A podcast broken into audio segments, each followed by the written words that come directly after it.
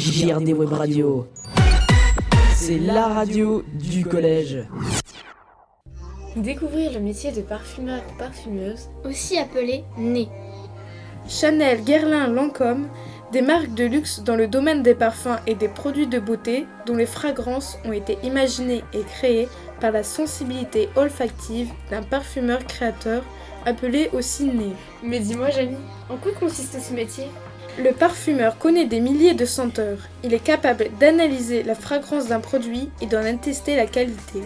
Il rêve de créer le parfum de demain. Après quelques années de pratique, lorsqu'il a identifié et mémorisé les 1500 matières premières de base entrant dans la composition des parfums, il peut devenir formulateur. À lui de choisir. Les produits, fleurs, épices, sucre.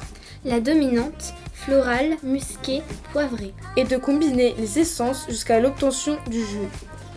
Les manipulations chimiques sont très complexes. Des centaines d'essais sont nécessaires avant la fabrication en série. Le nez est aussi très sollicité par les industries cosmétiques et alimentaires pour le contrôle qualité. Il travaille alors avec l'aromaticien. Pas besoin d'avoir le pif de Cyrano pour savoir si les matières premières utilisées pour un désodorisant ou un aliment sont fraîches. Il faut simplement être capable de reconnaître les odeurs. De même pour attester que le parfum d'une lessive est conforme à l'original et qu'il plaira au consommateur. C'était Dorian, Agathe et Manon. Ciao